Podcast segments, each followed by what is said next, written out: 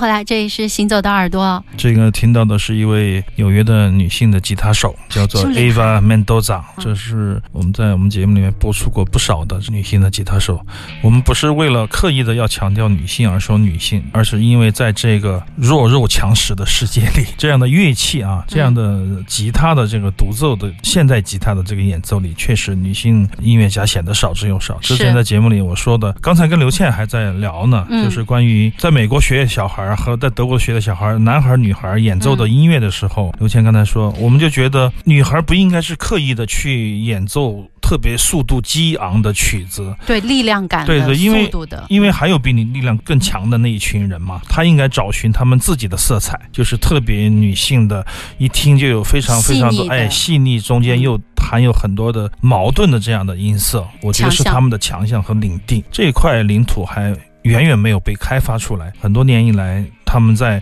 特别雄性的音乐圈里面想要博得一域生存之地，所以说常常会因为他们是这样演奏的，我是要这样。现在不是这样，现在年轻人说我得像我自己这样演奏。所以说，Ava Mendoza 和以前我们在节目里说过的，我个人非常喜欢的 Marissa Anderson 都是两个非常杰出的吉他手。首先，我听她的音乐的时候是几年前听她，我不知道她是一个女孩。而我觉得这个弹的太好了，特别棒。然后他有一个三重奏的爵士乐团，当时一个领事馆推荐给我们写了信，说好像要来演出。但疫情呢就没有演了。突然间，昨天在 Bandcamp 上买到他的唱片，我也觉得特别好。演奏的特别好，就是他演奏的是自己的味道，没有跟任何人比的可能性，他就是自己的音色。而且他们这种，包括 Anderson 和 Mendoza，你都可以听出来浓郁的乡村的味道。他演奏的不是乡村，但是你听到了很多很多的乡村音乐的影响。根基，这种影响让我惊喜，惊喜中带有一些惶恐的去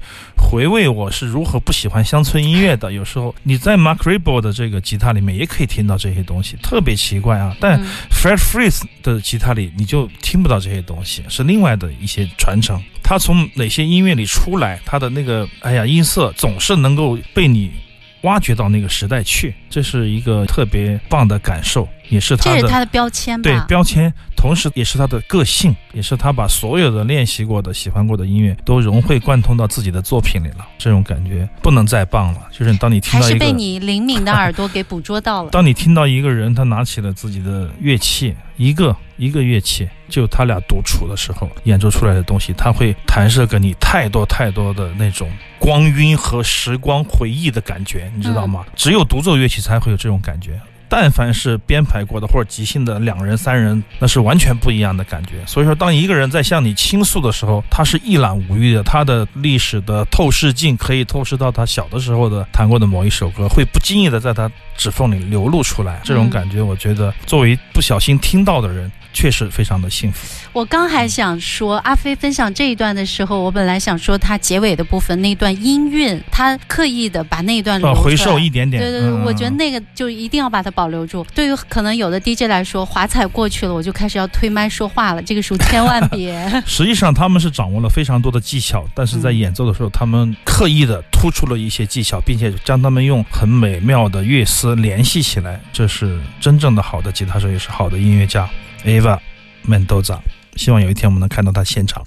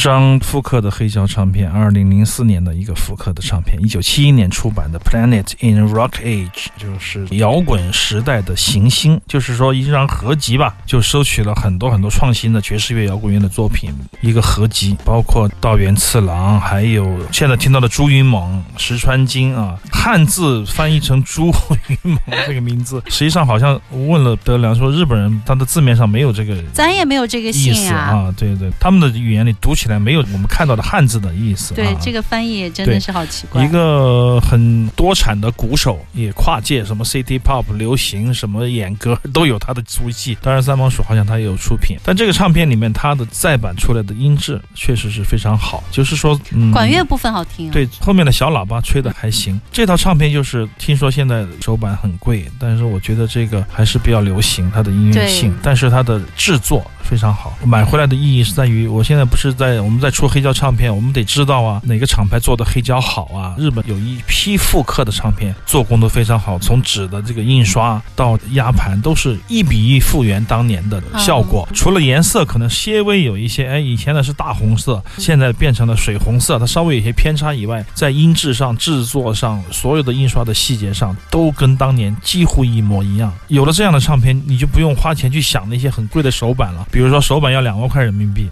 天，这个复刻的要三百、二百八或者四百，我就会毫不犹豫的买上那个 四百块钱的唱片，因为音质可能差个百分之十到二十，但是其他都是一样的，但是价格价钱那可差太远了。这段吉他也弹得不错。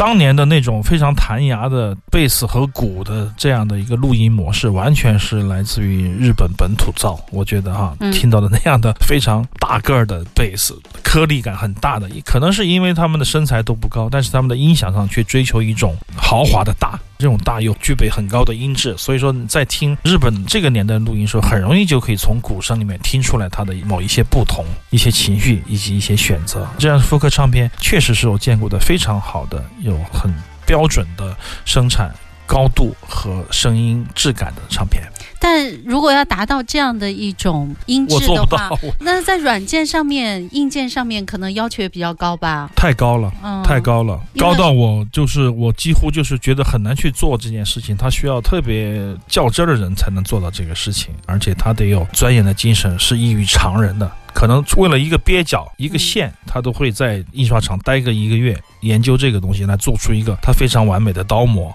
这种人确实可以做好，但是在我们现在这样的社会里面，特别是像我们这样的一些个体户，你就是我们认为的 这样的人呢。但有时候我觉得好像没有必要做那么好吧，总有不同性格 哎，总有不同性格的人去做吧。包括我们出唱片，包括刘英跟我们一起混音，在这个过程中学到很多，就是得用我们最好的武器把它磨到最亮。其他不是很擅长的事情，你想磨亮也磨不亮，因为你花的时间就没别人多嘛。你就打磨不好，所以说在这方面是一个完全是一个取舍，还有就是一个非常严谨的整合吧。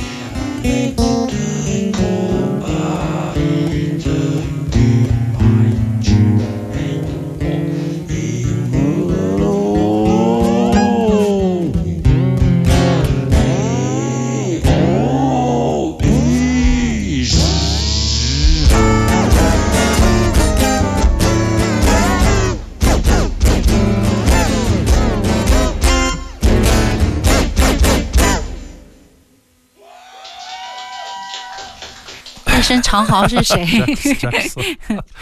长嚎除了我，还有一 就没有什么人了。这张唱片，深圳的不少的听众。包括群里的一些朋友，我们见证了这张唱片的录音的全过程啊，都在现场。对，老马演了十二场，加上 B 十的，然后在书店演了十来场。就是这个本来是想要去做一些录音计划，本来进录音棚录音，嗯，后面老马说干脆演，他不喜欢在录音棚里的那种感觉，因为在演出的时候，观众给你的反馈以及现场的那种气氛，会直接影响到演奏者的心态和状态，他的手。眼心，所以说很多在录音棚里录的非常好的乐手乐者，到了现场就懵了，就他发现不是他想象的这样的东西，声学上也不是了，因为我们在录音棚是很干净的音响上听到我们自己的声音，你会觉得哇，真的很舒服哎啊。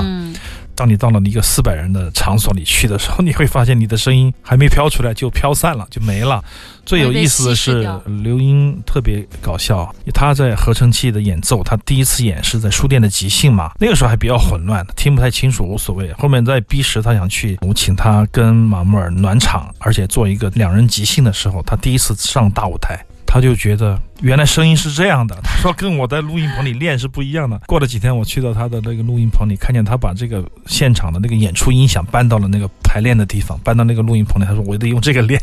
因为这个声音大。它很粗，颗粒很强啊！它是现场发出来的声音，给人的那个震荡和感觉、听感是跟录音棚完全不一样的。对，所以它的场景其实直接影响，直接影响它的状态，直接影响音乐本身，是声音都变了。而且你在现场，如果你只在家里练，比如说你开很小的音量，你不去现场经过现场的考验，你是很难在短时间里适应到。对，适应这些东西，你会马上就垮掉了，无法短时间。你的耳朵先不能接受。对对对，不能短时间的。重振起来，很有意思的是，这个算是 studio life 吧，就是一个为了录音的演出，少少一些乐迷看，我觉得也挺好的。当时张老师不在深圳，但是他非常的着急，他在朋友圈里一直在看，看后面有时间坐在一起的时候就听这些录音，他就。选了四张唱片，即将在摩登天空白 head 出版，但是也有一个漫长的过程，因为还得把分轨录音，马木尔他们还要混混音，以后还要做母带，包括出黑胶啊、出 CD 啊、出多少啊，都还得商量。但好在是张厂长画的封面已经齐活了啊，封面是不用太用力去做了。那么这个系列，我觉得应该会是非常重要的一个系列，作为马木尔的录音，因为都是一次过一气呵成的现场的即兴。现在我们这个钢与木呢，我。个人觉得是最好听的一张，因为他把民谣、实验各种东西吧，对对，他用木头、吉他、钢琴、吉他演奏了他所有能演奏的东西，就这么个。东西，但是你会觉得非常的好听。如果你不是他的乐迷的话，你会觉得有点奇怪、奇妙或者有点怪异，但是也好听，就是这样。不知道他怎么想出来的，他是通过什么某一次偶然的触发，发现了有这样的声响。就是啊，我觉得还是练嘛。刚才刘谦也说了，你啥就逃不过这个练的东西，练着练着就发生了改变，你就变怪了。好的我们马上呢要进入下一小时行走的耳朵在周日晚上七点到九点满满两个小时的时间听少听但好听的音乐。